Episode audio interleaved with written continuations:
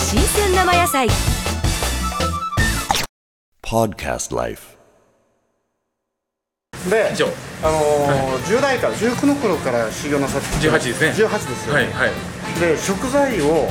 見た時に今日 OS はホロホロだけホロホロだけですかでね小野さんが、その食材でこの食材面白いって思ったのありません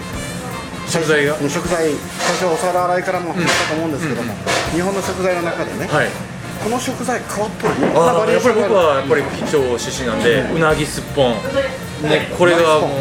う僕はもうそう本当にもう間近で見させてもらったから一応はうなぎもすっぽんも扱ってる店はないんですけどこれから先はやるでしょやりたいですね絶対やりたい、はい、ただやっぱもうもう本当にこう吉祥独特のもうあのー蒸し蒸し焼き、まあまあ、いわゆる、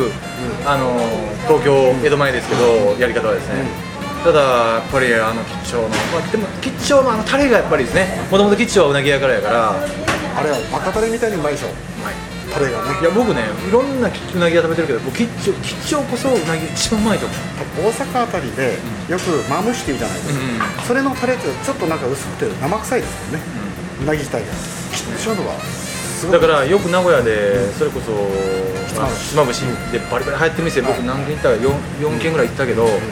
僕はもうキッチョンの方が絶対うまいと思うもうあれはだから小野さん今後のですよ今8店舗ありますよ、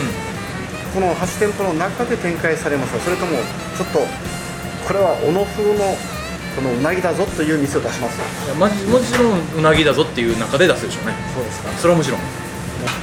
僕の一僕の一番の師匠がうなぎにこうなくうなぎを愛した人やからどうですかもう半端じゃ扱えないんですよこれだからは天然うなぎを使いますいや養殖でいいでしょ養殖でいいはい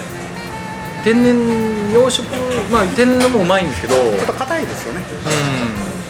養殖は今はでかいですよね天然はムラがあるからですねいい時はいいんですけどですよねうんだからさうなぎは楽しみですね、これすっぽんはどうですかほんまですねもう本当もう僕はやりたくてしょうがない吉田はもうスポンこそ吉祥本当うまいんですよ神田川がうまいって言いますけども